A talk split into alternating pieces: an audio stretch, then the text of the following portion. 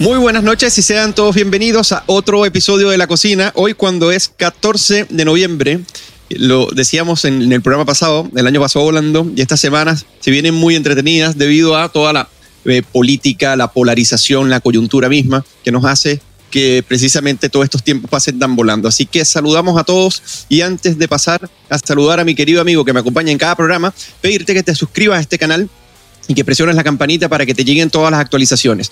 Ahora me gustaría saludar a Jorge Gómez Arismendi y preguntarle cómo está y cómo estuvo tu fin de semana. ¿Cómo estás, amigo Eugenio? Muy bien. Muy bien. ¿Y tú cómo estuvo tu fin de semana? Estuvo bastante bueno. ¿El tuyo?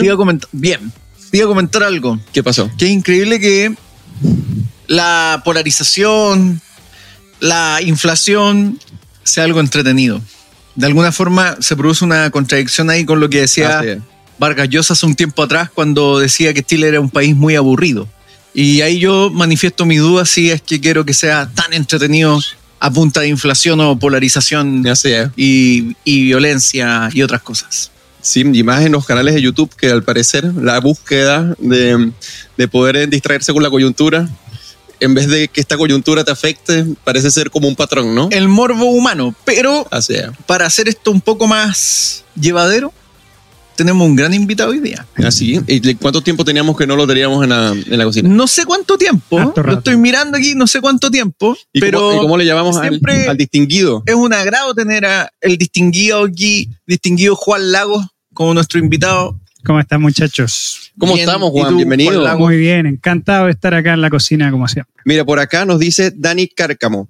Luego del trabajo es bueno escucharlo. Así que, bueno, Dani, gracias por estar por acá. Siempre te vemos acá en los, comentarios, así que muy bueno tenerte acá escuchándonos. Y vamos a iniciar con este programa de hoy de la cocina.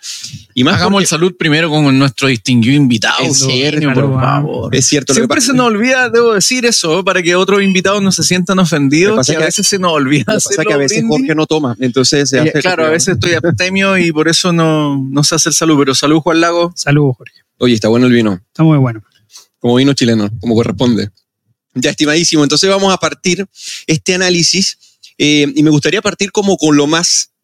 Eh, lo más relevante, si podríamos decir, y que se tomó la agenda todo el fin de semana, eh, que si bien inició a finales de semana, se tomó la agenda todo el fin de semana y hoy en día sigue dando mucho de qué hablar, y es la visita del presidente Gabriel Boric a la Araucanía, y bueno, eh, con sus conflictos, con las tensiones, con las declaraciones que hace. Y eh, hay algo que me llama la atención y me gustaría partir de una vez diciendo qué me llama la atención, a ver qué opina primero nuestro distinguido. En las declaraciones, Gabriel Boric, el presidente, le, le llama la atención de que existan en la Araucanía hoy en día actos de carácter terroristas. O sea, por un lado aceptas que hay en una particularidad el acto del terrorismo, pero por otro lado hay una omisión del fenómeno que existe hace algún tiempo eh, eh, para acá. Y ahí me gustaría eh, preguntarte, Juan, ¿qué opinas sobre esto? Porque a mí esto me tiene impactado. O sea, normalmente los medios y la prensa cubren esto como si fuera violencia rural, por otros, en otros medios sí lo cubren como si fuera terrorismo, pero cuando va el presidente de la República, que casi tiene que quedarse, llegaron a considerar que se quedara en un regimiento, y el despliegue que tuvo de seguridad para que no le ocurriera nada al presidente, aceptando a su vez que hay un peligro inminente en la Araucanía con respecto a las autoridades, tomando como referencia lo que le pasó a Isquiasiches, llega a la Araucanía y dice, bueno, hay que aceptar que hay actos de carácter terrorista. Bueno, hay muchas cosas que me llaman poderosamente la, atención de la visita del presidente Boric. Primero, que se haya demorado tanto en ir, es decir, ocho meses, eh, yo creo que es bastante, eh, es mucho para visitar un territorio de la República de Chile, es decir, un territorio que debería ser visitado como, digo, como cualquier otro en realidad, pero sabemos que no es así. Eh, y, y en vista del gran despliegue en seguridad que tuvo el presidente Boric, es una cosa eh, súper, súper importante. El, presidente Boric dice, no fue, yo fíjense que no pedí más que lo que me propuso Carabinero. Bueno, eh, quiere decir que se requiere mucho despliegue para que el presidente de la República vaya a la región de la Araucanía. Es decir, eh, yo creo que esto es un, y espero que haya sido para el presidente Boric un buen, un buen golpe de realidad un buen golpe de realidad porque, porque no es normal que se tengan que hacer despliegues tan complejos, tan sofisticados para un presidente de la República. en una región del país. Es decir, no son los despliegues que hacen cuando va a Antofagasta, no son los despliegues que hace cuando, cuando visita zonas de la periferia en Santiago. Por lo tanto, eso debería llamarle la atención al presidente.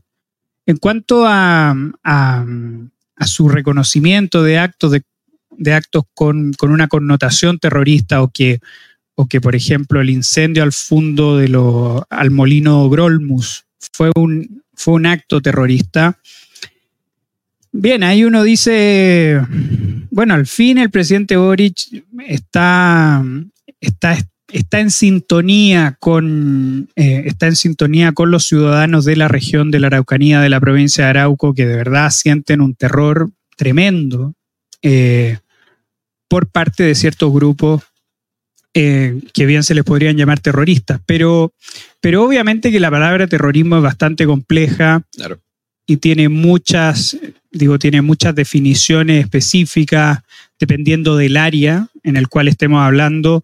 Desde el punto de vista, por ejemplo, del derecho penal, se podría uno preguntar si en realidad conviene tratar este delito como terrorista. Eso lo tiene que obviamente definir eh, la fiscalía en pro de lo mejor para la seguridad del, para la seguridad del país pero, pero claramente estos delitos, estas extorsiones, estos incendios, estos homicidios no son cosas aisladas, no son cosas hechas por unas bandas criminales que tienen solo el efecto de generar más dinero, sino que también hay un objetivo político muy claro eh, y por lo tanto podría entrar dentro de la categoría del terrorismo. Yo creo que en ese sentido, en ese sentido es efectivo y, en realidad hay que preguntarse por qué el presidente hace ese cambio. ¿No es cierto? Lo hace de un modo muy eufemístico, por así decirlo. Delitos con connotación terrorista. Imagínense, nosotros tuviéramos a todos los delitos llamándolo como con, con, connotación, como alguien, no sé, una injuria. Un delito con una connotación de injuria o una violación ah, con una connotación sexual. de sexual. Es, un poco eufemístico se ve en buena medida, ¿por qué? Porque hay ciertos grupos dentro del gobierno eh, que no van a aceptar así como así de forma tan fácil el, el, asumir que hay terrorismo. Entonces, eh, pero por mucho que el presidente reconozca si hay terrorismo o no, tampoco va a cambiar demasiado lo que esté pasando ahora en la Araucanía. Entonces, se requiere mucho más que el, que el solo hecho de, estar reconociendo que hay, que hay terrorismo. Es decir, el miedo de las personas en la región de la Araucanía no se acaba porque el presidente diga que el incendio al, al molino Grolmus es un delito terrorista, creo yo. Incluso también la respuesta política que se le da, una especie de mesa de negociación en donde se sientan cualquiera, cualquier autor eh, cualquier actor social que quiera sentarse acá, independientemente de quién sea, independientemente de cuál, de cuál célula eh, pertenezca, puede sentarse siempre y cuando esté buscando, eh, buscando la paz. Yo creo que también obedece un poco a esta definición que él da de actos con carácter terrorista, porque en cierta medida posiblemente la respuesta del Estado con respecto a grupos terroristas organizados que perpetran actos que son eh, horribles y que tienen unas consecuencias muy dramáticas y que las víctimas hoy en día siguen sintiéndose en impunidad en su mayoría, sobre todo con las denuncias que hacen, sobre todo como tienen que salir de sus predios. Eh, se condice mucho, no sé cómo, qué piensas tú, Jorge, con eh, esta, esta parte más radical de la coalición, de la coalición del gobierno, que sigue negando que existe terrorismo en la, Araucanía, pero en, cualquier en cualquier sentido, y que más bien le llaman crimen organizado. Es un tema que vamos a tratar eh, más a fondo en el plato de, fondo, pero sí me gustaría eh, preguntarte qué piensas tú sobre esto. Me parece que esto es una declaración que es notable, estoy de acuerdo con Juan, que no dice mucho que el presidente lo acepte si eh, por otro lado no hay acciones para ir en contra de ello, pero llama la atención que en su bancada, que en, las autoridades de gobierno y el propio presidente esté ya esta visión de actos terroristas, pero no va a aceptar esto como un fenómeno que es real. Mira, a mí me parece que la frase en sí, cuando uno la analiza, lo que muestra es que el presidente, muy en concordancia además con lo que eventualmente predomina en su coalición, hace una distinción entre los medios y los fines en esta situación, en este contexto. Y al decir que hay acciones de carácter terrorista, lo que está aludiendo es específicamente a los medios utilizados. No está poniendo en cuestión ni los fines, ni necesariamente está colocando en duda todos los medios utilizados. Esto es importante porque aquí no hay que olvidar que el discurso de la coalición gobernante, el discurso del propio presidente y de todos los grupos, el grupo político que lo acompaña, ha sido que estas organizaciones, por ejemplo, en el caso de la CAM y Héctor J. Tool, serían huechafes, ¿cierto? Serían combatientes Guerreros, claro. contra, en este caso, el Estado chileno, que sería un Estado opresor, que les E quitó tierra, incluso, e invasor, etc. Por lo tanto, fíjate, los medios no estarían todos en cuestión. Lo que estaría aquí diciendo el presidente Gabriel Boric es que ciertas acciones estarían fuera de lo admisible, en términos, po- podríamos decirlo, más bien políticos más que jurídicos, porque Claro. la frase también elude el- el- la evaluación en términos políticos de esto. ¿Por qué? Porque lo que hace el presidente en términos estrictos al decir esto es evitar primero referirse a los actores en, en tanto si son o no terroristas. Él no habla de terroristas, él habla de acciones con carácter terrorista. No dice que Claro. los que las ejecutan son terroristas, Así evita eso. Y eso como, como si fuera una consecuencia o una simplemente se, se un error, mano, una claro. desviación. Entonces, ahí yo creo que hay un problema, porque lo que vemos de fondo es que el presidente no pone en duda los medios violentos, indirectamente no los pone en duda, y además no pone en duda los fines o la causa que mueve a esos actores. Que ahí entra la, la problemática porque obviamente el, el discurso tiende a asumir que la movilización de estos actores está mediada simplemente por la vindicación territorial. Pero yo creo que cuando uno empieza a analizar la dinámica de organizaciones criminales, los incentivos no son solo los altos fines, Claro. ¿cierto? Sino que hay otros, otro tipo de incentivos que están ahí muy latentes y que simplemente no se dice. Es que a estas organizaciones les es muy rentable este tipo de actividad. Es decir, Y aún así, aunque fueran ángeles con Y los aunque fines fueran más ángeles, nobles del universo, si ellos cometen delito, no deberían estar por sobre la ley, en realidad. Exactamente. Pero aquí hay una distinción que se hace de ese tipo, porque ¿qué acciones no serían de carácter terrorista dentro de este contexto?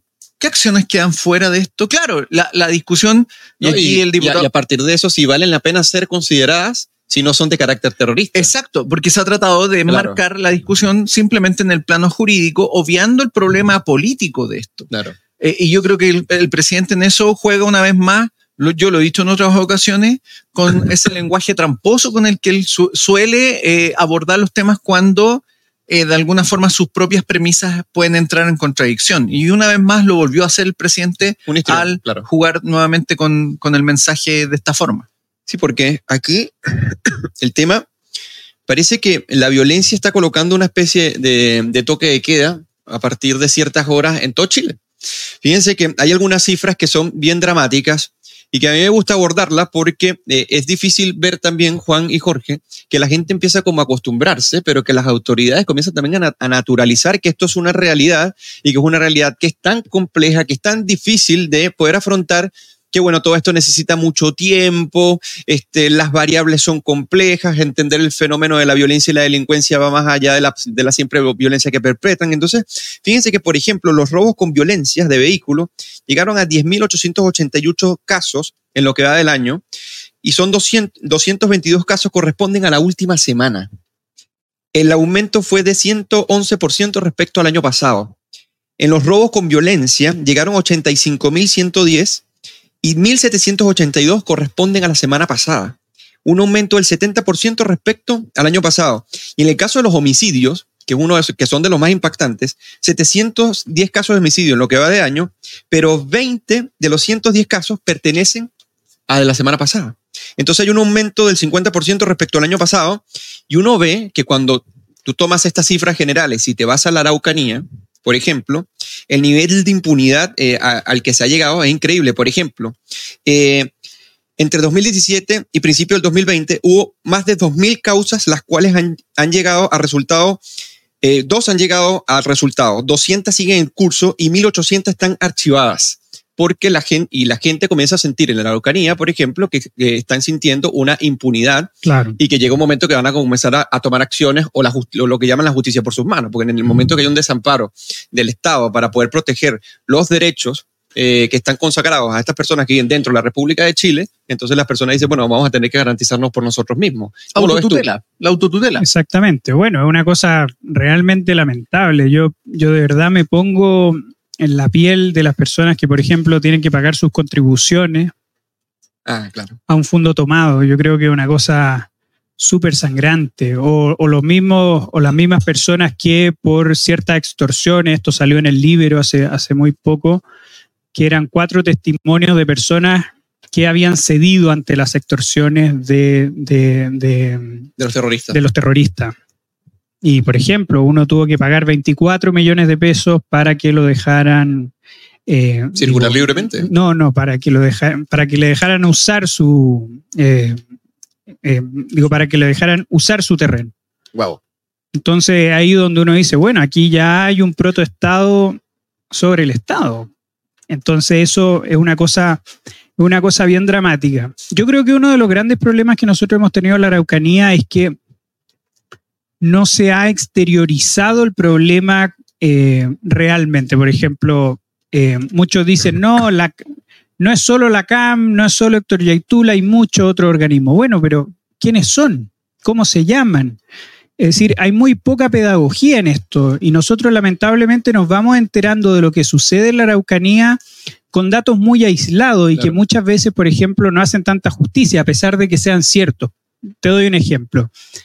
Eh, el Observatorio Judicial hizo, que, que es, un, eh, es, un, es un think tank eh, amigo, ¿no es cierto? Hizo un estudio sobre las causas, las causas penales en la macrozona sur y se dio cuenta de que eran muy pocas las que terminaban siendo perseguidas. Y eso uno puede decir, bueno, eso es culpa de la fiscalía, eso es culpa de las policías, Claro. y ahí uno puede encontrar uno, eh, uno responsable, sin duda, o dónde está el foco de por qué la impunidad es tan fuerte en esa zona. Pero también uno lee, por ejemplo, eh, la entrevista que le hicieron al fiscal regional de la Araucanía el 19 de octubre del, del- del 2022 y es, y es realmente penoso. Déjenme leerles eh, cuando él dice que no cuentan con los medios. Dice, tampoco contamos con medios tan fundamentales como equipos forenses que permitan desbloquear teléfonos que extraen la información y vincularlos. Tenemos uno solo para toda la macrozona, entonces hay que hacer fila y esperar a que se desocupe para poder utilizarlo. Lo mismo pasa con los softwares, que tienen diferente vida útil según cada una de las versiones, ya sea básica o premium. Por así decir, nosotros disponemos del más simple, que sirve para desbloquear teléfonos de hasta cierto año de fabricación, pero no para los más nuevos. Las personas que cometen delitos no se encariñan con sus ladrillos, sino que los cambian constantemente por unos cada vez más nuevos. Así de grave es esto, es decir, Es heavy. Claro. La fiscalía ni siquiera puede utilizar los medios necesarios para perseguir a estos delincuentes. Entonces, yo creo que también es necesario por parte del gobierno el, eh, y por parte de toda la sociedad hacer más pedagogía a esto, mostrar de verdad eh, la miseria que existe a la hora de perseguir el delito y, y- y ver cuáles son las razones por las cuales se ha incrementado este, este delito terrorista. En un país más desarrollado, nosotros no solo conoceríamos quién es Héctor Yaitul, conoceríamos también a su plana mayor, con quienes compiten en los otros órganos de resistencia territorial. Nosotros ¿Quiénes lo deberíamos saber esos nombres, quiénes los financian, nosotros deberíamos saber esas cosas eh, y lamentablemente no las conocemos. Yo cuando leí esta, esta entrevista, eh, hace, hace un- un- un- unos meses atrás, digo, una, una semana atrás, me lo encontré Claro. tan penoso, Claro. tan Y a penoso estas que, alturas. Pero porque a estas alturas. que no cuenten con los medios para poder perseguir el delito como corresponde. Entonces, Y los medios ahí donde más se necesitan, que es lo, que es lo más importante. exactamente, exactamente. Yo creo que es muy penoso eso. Oye, cuando acá comenta Francisco Javier, eh, hola, llegando al trabajo, YouTube me envía la notificación. Qué bueno terminar el lunes informado con ustedes. Gabriela Astudillo por acá también nos saluda. Saludos a todos ustedes y gracias por conectarse. Y por acá dice Eric Zanardi, venezolano con gran amor por Chile que vive en Montreal. Me disculpan por el tren de Aragua mi estado, qué pena. Éxito siempre a la FPP. Saludos, eh, Eric. Saludos, Eric. Y claro, que es un tema que, que los venezolanos lo, lo conocemos bastante bien. Ahora vamos a pasar al plato de fondo y quizás el plato de fondo no es que se repita, sino que a mí me gustaría que en este plato de fondo nosotros logremos eh, hacer, o sea, si esta distinción que están haciendo es forzada o no, con respecto a si es, si es terrorismo o crimen organizado, porque me parece que hay, y ahí me gustaría conversarlo también contigo, Jorge, eh, una manera, no sé si sutil, pero bastante eh, considerado por ello ágil, pero por otro lado un poquito eh, capciosa, de decir simplemente que no llamemos terrorismo a lo que es crimen organizado, separar estas aguas y en función de ello dedicar eh, ingentes recursos y esfuerzos a lo que es el crimen organizado. Incluso el presidente Boric, en la, entre- en la entrevista que le hace Iván Valenzuela el día ayer en, en, Tel- en Tele 13, en el, ca- el- en el programa Tele 13, disculpen, en el programa Mesa eh, Central. Mesa Central de Tele 13, resulta que eh, él dice, la ley antiterrorista ni siquiera forma parte prioritaria de, de mi programa de gobierno. O sea, nosotros la podríamos ver, pero aquí lo que tenemos que atacar, o sea, en resumen, es el crimen organizado. ¿Tú, eh, cómo, cómo ves tú esto? Porque al final el crimen organizado también se puede va- valer de acciones terroristas, eh, porque el crimen organizado incluso podría servir para el financiamiento para lograr los objetivos que tienen estas causas. Entonces yo creo que el tema más complejo de lo que el presidente le da. A ver, yo creo que hay que, hay- aquí hay que plantear un tema que es clave. El terrorismo es una forma de crimen organizado y probablemente su forma más extrema. Claro. Eh, primero porque cualquier organización de carácter terrorista obviamente no se financia por medios legales, se financian por medios ilícitos, ¿cierto? Eh, y por la magnitud del tipo de delito, por la estructura eh, organizacional que eventualmente adopta una organización terrorista, eh, requieren de amplios recursos. Eh, porque no es solo el disponer de ciertos implementos como para la violencia, sino que otro tipo de elementos que les permiten su funcionalidad, su desplazamiento y por lo tanto una organización terrorista es eminentemente una organización criminal, además, y se sirve de estructuras y de orgánicas, además, criminales. Y lo que tiende a ocurrir generalmente, ahí donde en, en el fondo el Estado y su potestad legal eh, y, y- y su fuerza, en el fondo, desaparece, lo que algunos llaman la, la- la- la- idea de un Estado fallido, el crimen organizado encuentra un terreno fértil para instalarse, pero además encuentra un terreno fértil el, el- la organización terrorista o el método terrorista. Claro. Cuando acá se plantea esta distinción entre, mira, en realidad lo que, lo que estamos enfrentando acá es un problema meramente de crimen organizado, vuelvo al punto de que lo que se está tratando de evitar es decir que esas, digámoslo así, hoy día alrededor de siete organizaciones que operan en la Araucanía del Biobío son terroristas. Eso es lo que se está tratando de evitar decir, porque al plantear solamente que es un problema de crimen organizado, donde de alguna forma se plantea eh, el tema del narcotráfico como un elemento de financiamiento o el robo de madera, lo que, lo que vuelve a ocurrir es que se cuestionan los medios utilizados, no el propósito y el mecanismo utilizado, que es al final utilizar la violencia para generar un chantaje sobre la población y sobre la autoridad. Entonces, yo creo que esta es una distinción y es un problema semántico falso, es engañoso, porque efectivamente tú lo que ves es que hay acciones de carácter terrorista que afectan no solo como bienes materiales, porque generalmente también es otra discusión que se plantea, no, si estos son,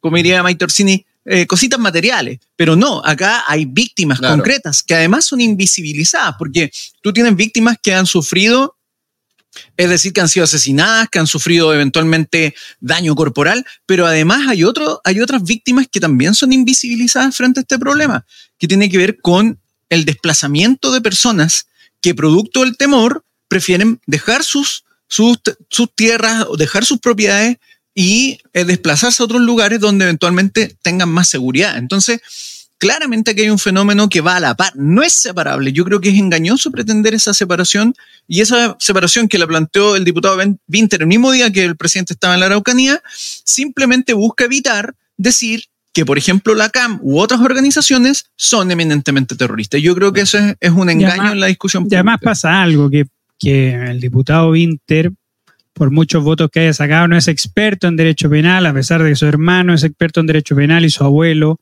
eh, Alfredo Echeverry, sea, sea experto en derecho penal. Entonces, el meterse como en esa hondura de si estamos hablando en estricto rigor de un, de un delito terrorista me parece un poco, un poco inútil desde el punto de vista político, Claro. porque, porque en una sociedad decente eh, lo importante es que existe un delito, que alguien está atentando contra el orden legal, que alguien está vulnerando el Estado de Derecho, el imperio de la ley. Eso debería ser lo único relevante, más allá de si son terroristas, es crimen Exacto. organizado. Esa es una discusión. Por, digo, ¿Cuál es el sentido de Claro. esa discusión? ¿Acaso una se va a perseguir y otra no se va a perseguir? Entonces yo creo que es necesario también que nuestra clase política empiece a preocuparse de los verdaderos problemas. Es decir, no puede ser que el fiscal regional de la Araucanía Claro. diga que están usando un software casi uh, esta versión gratuita de los En software carta. para tener es que es, es de verdad es de verdad muy penoso es muy penoso y entonces que estén que esté nuestra clase política discutiendo como si fueran Klaus Roxin con Gunther Jacobs qué delito debería ser considerado terrorista igual no me parece realmente absurdo O lo que, relevante una, o que lleven una guitarra. lo relevante, después Oh, vamos a tocar ese tema, claro. pero, pero lo relevante es de verdad darnos cuenta de que aquí existe una situación completamente anómala porque no es normal que una persona tenga su campo y que pague sus impuestos y que sea el legítimo dueño. El legítimo dueño, listo, ¿ah? Claro. Es lo que está inscrito y listo. Y ya eh, han pasado siglos de, Claro. de- de estas acusaciones. eh, y para eso nosotros en el derecho tenemos la pre- digo, tenemos eh, digo, tenemos a la prescripción como modo de adquirir el dominio. Por último, aunque se lo haya robado 100 años antes, bueno, ahora esas generaciones son los legítimos dueños de esas tierras. Que tengan que sufrir extorsiones, chantajes, Amenazas, amenazas, violencia, Claro.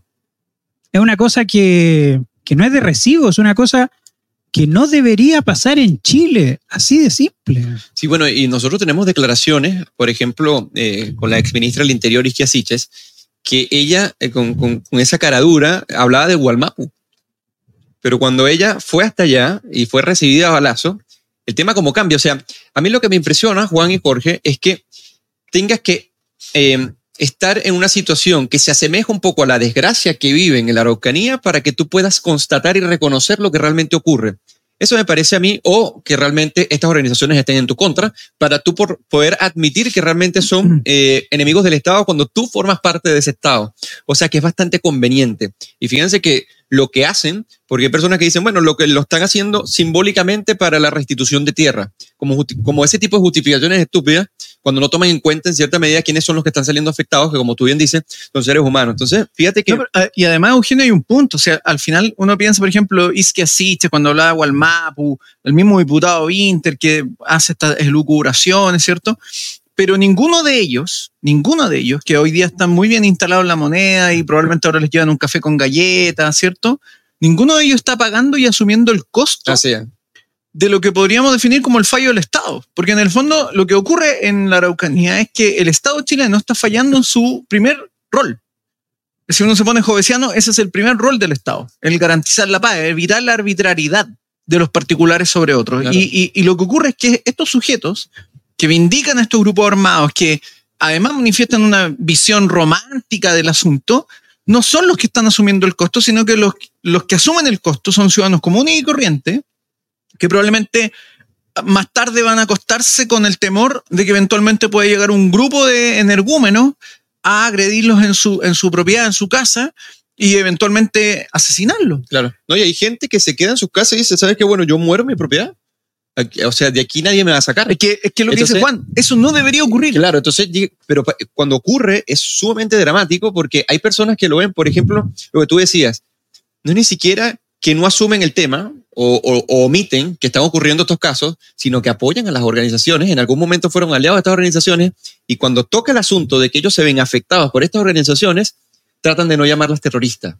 Entonces, ese asunto es aún peor porque ahí vemos una intencionalidad de seguir simpatizando con los objetivos de una causa, Obvio, pero obvio. criticas algunas acciones que son de carácter terrorista, pero el fenómeno en sí mismo no valdría la pena llamarlo terrorista. pero, por ejemplo, pensemos en el discurso que el propio presidente tenía hasta hace muy poco, cuando, por ejemplo, se presumía que el hijo de Héctor Yaitul había sido Asesinado. eh, abatido, digámoslo así, abatido, porque en un enfrentamiento Claro, un sujeto es abatido, Claro. no es asesinado, es abatido. Y el, el actual presidente dice, oh, aquí se produce, y toma parte de Yaitul, y además no olvidemos que hoy día la coalición gobernante, el Frente Amplio y el Partido Sí. Comunista, han en reiteradas ocasiones tratado o denominado como presos políticos Ah, sí, claro. a sujetos como, por ejemplo, Celestino Córdoba, que fue procesado y condenado por el, as- el asesinato de, los dos ancianos. Claro. Entonces, acá hay un discurso que es condescendiente con asesinos. Ah, Bueno, pero también, así. también para ser justo, también en Piñera 2 también se vieron esas cosas. Por ejemplo, cuando estaba en huelga de hambre, Celestino Córdoba, Enrique Pari, le decía, bueno, yo le pediría al colega, porque como era Machi, él es doctor, de algún La modo demagogia. vio- Claro, la- es que, bueno, ahí es que Es decir, hay el- que, hay que tener, hay que tener yo, yo, yo estoy completamente de acuerdo con eso, pero, pero también yo creo que, que desde Santiago hemos sido muy indolentes con Sí, eso. Yo muy, creo que hay que ponerse en el, en, en el cuerpo de, de, digo, de nuestros compatriotas que están sufriendo cosas de verdad inimaginables. Eh, Fíjate, Juan Lau, que eso- eso que yo concuerdo 100% contigo y, y voy a hacer eh, alusión a un hecho que ocurrió hace bastante tiempo, no recuerdo el año, que fue, esto ocurrió un día viernes, no recuerdo si el 2017, 2018, no recuerdo bien, pero fue cuando se le envía esta especie de regalo a Oscar Landarreche en su Sí, casa, claro. ¿cierto? Y obviamente es un acto que a toda luz uno puede definir como un atentado, ¿cierto? Donde hay un explosivo que en el fondo le, gen- le genera daño. Eh, por suerte, obviamente, nadie de su familia resultó gravemente herido, pero ese mismo día, ¿cierto? La clase política, obviamente, desde Santiago se conmovió, todos rechazaron ese tipo de actos, pero ese mismo día en la noche, en la Araucanía se produjo un ataque a un, a a un fondo, a una propiedad, donde fue asesinado y si mal no recuerdo, murió quemado en la cabaña donde dormía el cuidador de ese fondo. Claro. Y nadie se conmovió Claro. ante la muerte de esa persona. Nadie se conmovió. Entonces, Es muy bueno el caso que toca Jorge, ¿ah? porque el, el- el- el loco que al final hizo este atentado, que lo había hecho contra también el presidente del metro, con Luis Exacto. de Granch, y, y- e hizo otro atentado, al final está condenado a 45 años de cárcel por, por todos estos delitos, por una serie de, de- digo, de muchos delitos que al final se probó que hizo esta persona Claro. Con artefactos explosivos.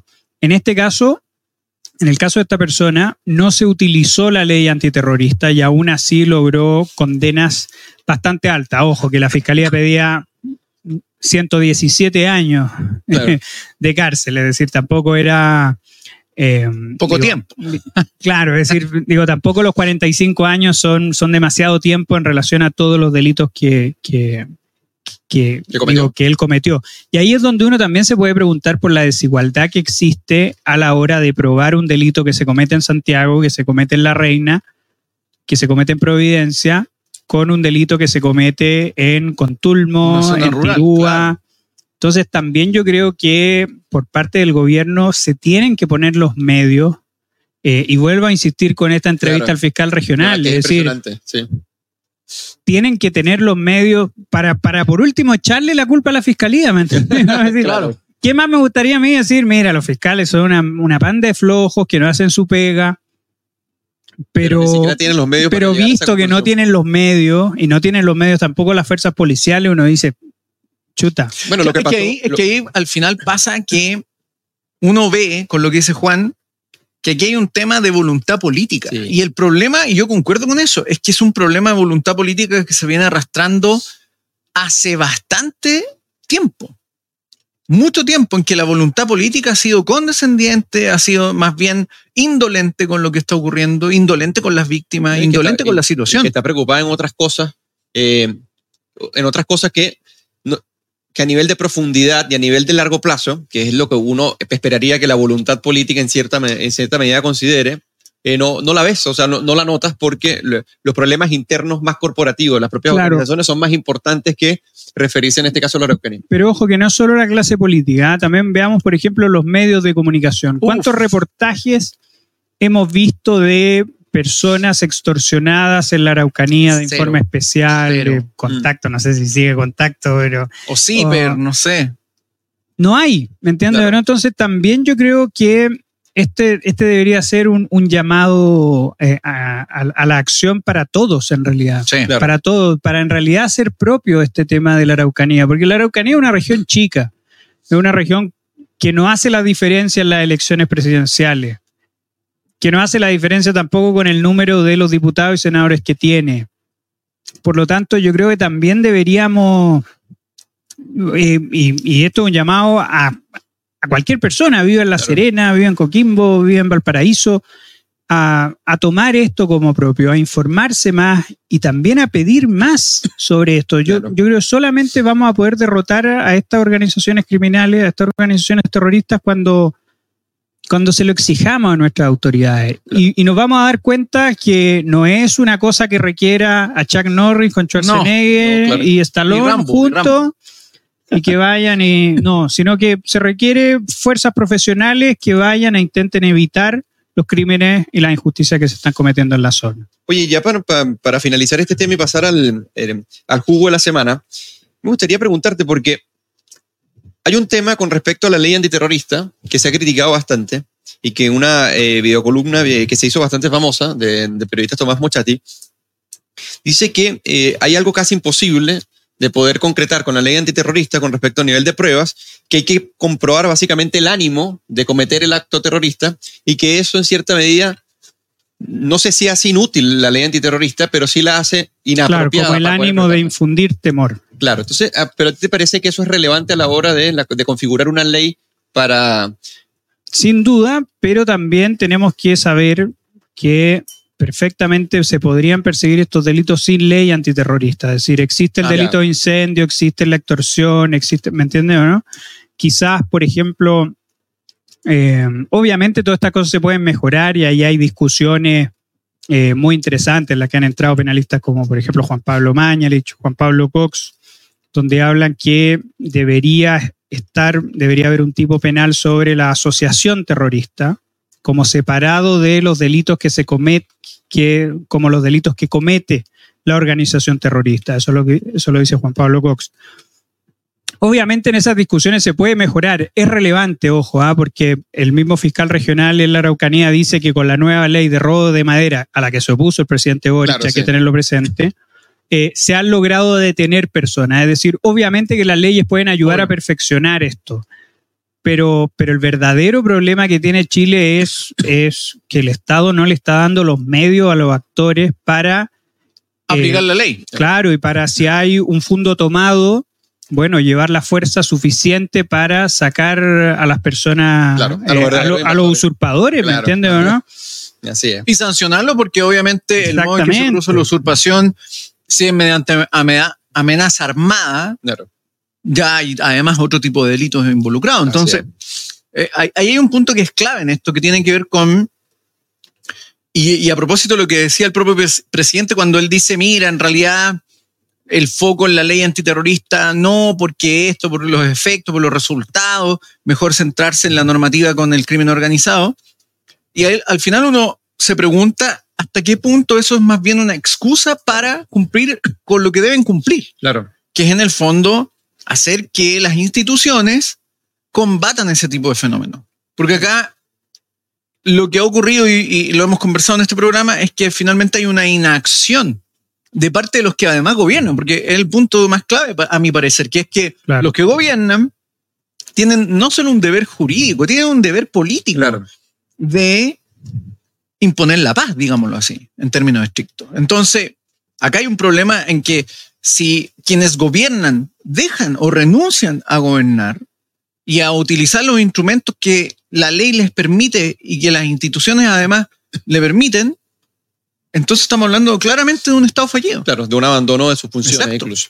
Entonces ahora vamos a pasar al jugo de la semana y para los que se están conectando aquí, tenemos muchos buenos saludos este, y muy buenos comentarios. Así que eh, me gustaría saludar a todos los que, a los que están conectados y los que no están suscritos, suscríbanse a este canal para que eh, le vayan llegando las actualizaciones, pero obviamente presionando la campanita. Así que eh, lo- los estamos esperando y así también les puedan llegar todas las actividades y todos los eventos que estamos realizando. Ahora vamos a pasar al jugo de la semana. El jugo de la semana nosotros lo que hacemos es determinar quién dio jugo, ya sea la semana pasada o eh, iniciando la nueva semana cuando tratamos todo esto los lunes. Así que me gustaría empezar con el jugo de Jorge Gómez Arismendi, que me prometió que venía con un jugo muy bueno. Tú quieres que yo me enoje, pero en parte puede ser que me enoje. Mi jugo es doble. es Ah, un mira. doble jugo, es una mezcla. Porque, Juan Lago, algo- Eugenio. Sigue, no, sigue. Ah. no, no. mi, mi jugo es doble. ¿Por qué? Y va relacionado. Primero, el diputado Winter, durante la visita del presidente Gabriel Boric a la Araucanía, la misma mañana en que el presidente está arribando, el diputado Winter dice que no hay terrorismo en la- Araucanía. Yo lo invitaría entonces a usted, diputado Winter, a ir a dormir a algún fondo, quedarse un par de noches ahí, en una zona obviamente de conflicto, no en el campo de los, de los tíos ni los familiares, y que se quede sin resguardo policial a ver si se atreve. Para mostrarnos a todos los ciudadanos, ¿cierto? Que además financiamos su sueldo con nuestros impuestos, que no hay terrorismo en la Araucanía. Y esto va relacionado con el otro jugo que es Francisco Chaguán, ¿cierto? Ah, pero está robando el jugo a. No, no, qué era? No. son bromas. Por Dios, Juan Lago. Esto es un acto terrorista. Eh, Francisco Chaguán, quien, en vez de elevar el nivel de la discusión respecto a un problema como el terrorismo en la Araucanía, no encuentra nada mejor que llevar unas propuestas, pero además llevar una gui- guitarra. Francisco Chaguán, los ciudadanos ya estamos aburridos de la política banal y simplona con la que nos tienen acostumbrados hace ya bastante tiempo.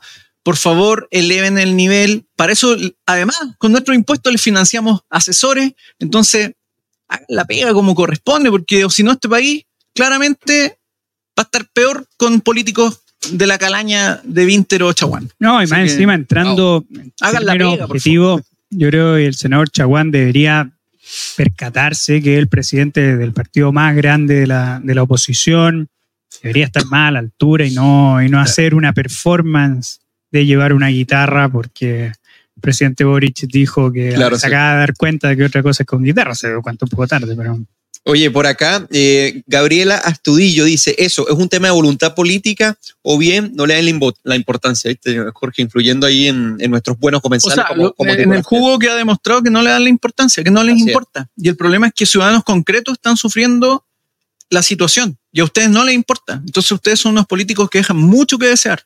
El postureo. Oye, ahora vamos con Juan Lagos. Juan Lagos, ¿cuál es Ah, tu voy jugo? Ah, ya, dame dos segundos. Yo pensé que iba a ir tú, pero. Entonces, Bueno, mi, mi jugo es, eh, es un poco ya medio pasado de moda, ¿no es cierto? Porque es de la semana pasada, pero creo que tiene mucha relevancia, que es sobre el discurso que da el presidente Boric en la Teletón, ¿ya? Cuando dice, me acuerdo muy patentemente cuando me puse adolescente. ¿Qué es ponerse adolescente? Esa es una buena pregunta, ¿ah? Ponerse adolescente. ¿A qué edad se puso adolescente? Claro. Bueno. Y si dejó de ser. adolescente, medio punky, y decía, oye, quizás acá son las empresas las que hacen la movida. Eh, y después dice que no, que la Teletón es una de las empresas más transparentes, una de las fundaciones más transparentes que hay. Yo creo que de la forma en la que juega Gabriel Boric con lo, con lo ¿cómo diría? Eh, lo bien que él entiende al Boric del pasado. Claro. Y dice, era medio adolescente, era medio punky. En realidad, era un, idiota, en realidad. Un, tipo que, que, que de verdad creía en teorías de la conspiración sin ninguna, sin ninguna referencia con la realidad, ¿me entiendes? Porque, porque no hace falta ser el tipo más adulto de los adultos o el menos punky de los punky, ¿no es cierto? Para darse cuenta de que la Teletón es una fundación sumamente transparente que hace un gran aporte a la ciudadanía y que tiene un tremendo arraigo nacional. Por lo tanto, yo creo que una de las claves que debería tener el presidente Boric, y esto se lo digo con mucho respeto, es, es como no comprenderse tanto en el pasado, sino que también asumir que en ese momento cometió errores. No es que era medio adolescente, no es que era medio punky, era que se creía cualquier teoría conspirativa y listo. Y eso era un grave error. Y qué bueno que ahora lo esté, eh, se esté dando cuenta a los 35, 36 años que, que en realidad la. Teletón eh, era tremendamente transparente, que recién ahora que es presidente y tuvo que ir a dar un discurso al teatro de Teletón, se dé cuenta que la Teletón es transparente. Me, me parece. un Ojalá poco- un también poco se dé cuenta que hay terrorismo en la Araucanía. ¿eh? Oye, De pero- una- de una- Pero y de además que no sea tan como tan indulgente con él mismo como cuando era medio punk. Ah, Claro, sí. Cuando soñaba con la Sierra Maestra. No, y tú sabes qué es lo que me preocupa, que es como si la gente estuviese obligada a comprender que en el pasado Claro. era un, eh, eh, un estúpido, o sea, por lo que, por las cosas en las que creía, Claro. y que, bueno, de repente por obra de magia de la, de, la, de la investidura presidencial ya madura. ¿Me entiendes? O, o qué equivocado estaba la adolescencia. Me qué vergüenza que en la adolescencia el político que se forja para ser presidente haya creído tan conscientemente en eso que pensar en voz alta lo haga públicamente para que las personas en cierta medida tengan que comprender lo tonto. Ahora, yo concuerdo con Juan Lago porque es una, ex- una excusa Sí. burda. Porque en el Claro. fondo, no olvidemos que el presidente Gabriel Boric, ahora presidente, cuando era diputado, validaba las barricadas y las consideraba algo legítimo. Entonces, también ahí Bueno, se ve. quizá en esa época era medio adolescente. es. Claro, estaba ahí en transición, en transición. Claro. Ahora, eh, ahora vengo yo con el jugo, y el jugo también va a ser el presidente Gabriel Boric, y es con base a la entrevista que dio en Mesa Central, en el Canal 13, eh, ayer domingo, que él dice, otra cosa es con guitarra. Pero es impresionante, porque él dice, bueno, otra cosa es con guitarra, hay que admitir los errores, pero en la misma oración, bueno, no sé si en la misma oración, pero en el, mismo programa dice, yo tengo las mejores de las opiniones con respecto a la ministra Isquia Siches. Es más, me gustaría seguir trabajando con ella eh, muy pronto. ¿Cuándo? Cuando, asumiendo que hay un problema en la Araucanía intenso y que esa misma ministra, junto con él, llevaron al desplome de la popularidad de su gobierno, pero también esa misma ministra, llamada Walmapu, ah, legitimando la- las acciones de, los terroristas o los objetivos que persiguen estos terroristas, él diga, bueno, eh, ¿sabes qué? Otra cosa es con guitarra, apenas me di cuenta. Y bueno, esto hay que comprenderlo, pero por otro lado, esto es un doble jugo, porque en esa misma entrevista, mira lo que dice Jorge y Juan. Dice, no puede ser que hayan sectores en Chile, eh, sea Temoicucuy o sitios como La Pincoya, en donde el Estado no pueda entrar. Y lo dice con un nivel de indignación que dice, o sea, ¿cómo el presidente de la República no puede pisar esos, esos terrenos? Es Porque que, es que yo cuando escucho eso digo, qué gana de que esta persona sea presidente de la República. En realidad. Claro. Qué gana que, qué gana que Gabriel Ahora Boric, lo raro, claro, una no, pero- persona que se indigna pero tanto escuchen esto. tenga el poder para... Pero no mira sea lo que dijo el 7 de agosto del 2016. Hoy estuvimos en el territorio liberado, Liberado, de eso. Temuicuicuy con el lonco Víctor Keipul dialogando con su comunidad. El mismo que en el 2016 Hablaba de territorio liberado. de territorio liberado, simpatizando con estas causas, que liberar un territorio ya sabemos lo que significa, de repente diga que no puede ser quien Temuicucuy. Entonces yo no sé qué, quién realmente es el que gobierna o si la infancia le conviene para algunas cosas, pero para otras no les conviene, o que realmente en el 2016, que no fue hace mucho tiempo, de repente se le olvida que él mismo legitimó que estos territorios liberados, Claro. tomados, Y- eh, eh, fueran los que Y por último, y por último reco- que reconozca que fue un error, Claro. O pero que no diga que era medio punky cuando dice eso. ¿me Yo cometí un error. Cuando dije esto, estaba equivocado. O quizás Claro, tiene el síndrome de Peter porque Pan. Eso, porque eso es asumir la Claro. responsabilidad. Quizás tiene el síndrome de Peter Pan. Si aquí, yo creo, yo no creo mucho en el discurso de este cambio que ahora maduró, porque yo creo que él sigue creyendo en ciertos aspectos. De hecho, si uno analiza la política de que él plantea de esta, esta especie de comisión de paz y restitución, replica gran parte de lo que se rechazó en la, en la propuesta constitucional. Así es. Entonces yo no me creo mucho el cuento de que él recapacita. Yo creo que aquí él juega y él, él tiene ese doble lenguaje, camufla muy bien algunas cosas para que la gente diga, oh, mira, el presidente rechazó el terrorismo, pero en realidad lo sigue validando. Él sigue creyendo que es legítimo que grupos vindiquen territorialmente y que o que vindiquen sus territorios o restitución claro, territorial por la violencia. estamos hablando de términos semánticos, territorio liberado. Exacto. O sea, él asume ¿Qué implica liberado? ¿Qué implica un Claro. territorio liberado en términos conceptuales? ¿Qué implica? Y bueno, ya hemos, este es el final del jugo. Eh, Bueno, que tienen su propia ley y que por lo tanto la ley 20.000 no opera y por lo tanto pueden plantar hectáreas Claro. y hectáreas de marihuana, por ejemplo. Y pueden echar a balazo una, un a una ministra al interior. puede ser un ejemplo de territorio liberado. Eh, iba, iba a decir algo, iba a decir algo sobre una, otra cosa con guitarra, era que me su- yo creo que desde el segundo piso Miguel Crispi debería estar agarrándose así de los pelos por, Mm. por lo que asume el presidente Boris. Claro. Primero, ¿por qué? Porque era un argumento un poco bobo del piñerismo y al final le termina dando como esta legitimidad al piñerismo de decir, oh, nos acabamos de dar cuenta de que otra cosa es con guitarra Claro. quizás Boric podría haber sido un poco más inteligente y haber dicho nosotros desde el minuto uno supimos que otra cosa era con guitarra. Claro. Pero que luego de ocho meses se ponga a decir otra cosa con guitarra, eh, yo, yo lo considero muy torpe y que no ayuda en nada. Salvo a que Francisco Chaguán llegue con una guitarra el otro Claro. día, pero que son cosas que normalmente no ocurren, ¿verdad?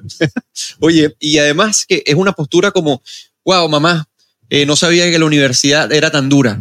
Entonces, eh, o sea, yo pensé que la universidad era muchísimo mejor, me iba a nutrir, pero sabes que no puedo, me parece que, o sea, otra cosa con guitarra. Entonces, me parece que esas justificaciones son pueriles, son infantiles y que terminan de- eh, dejando mucho que desear con respecto al presidente de la República, independientemente de lo que digan los sondeos con respecto a que si sube su aprobación o baja su desaprobación. No, y hay otro punto. Demuestra que como oposición son unos irresponsables y han sido unos irresponsables es. del portumbuque. Es decir, si no tenían conciencia de eso y ahora recién se dieron cuenta, es porque como oposición actuaron con una abierta irresponsabilidad y eso yo creo que es más que evidente. Entonces, Oye, estuvo bueno, estuvieron buenos los jugos.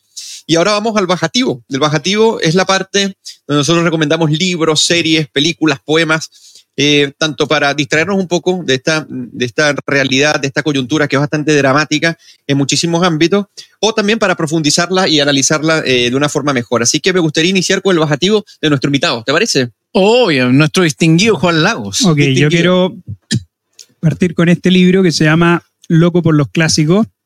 Eh, su autor es un profesor de la Universidad Complutense de Madrid en, Filología Clásica, se llama Emilio del Río, eh, y que ya es un bestseller por intentar acercar la cultura greco-latina al, al tiempo actual. Ya, ya tiene un libro, tiene dos libros anteriores sobre eso, y yo creo que con Locos por los Clásicos eh, logra acercarnos de buena manera, de una manera muy simple, al alcance de todo, a la vigencia que tienen los autores clásicos, Importante. tanto los autores latinos como los autores griegos. Así que yo invito eh, a todos los que, si quieren adentrarse por primera vez, a- y bueno, y, y, digo, para conocer a figuras como Homero, Plutarco, Catulo, eh, Ovidio, bueno, que lean Locos por los Clásicos y se van a llevar una muy buena impresión de lo, de lo vigente que son los clásicos y de lo necesario que son los clásicos Claro. para comprender el mundo actual. Oye, qué buen, Muy qué- recomendado. qué buen bajativo recomendado por Juan Lagos y más porque Juan, bueno, yo esto lo voy a saber tú eh, más. Hay una moda de decir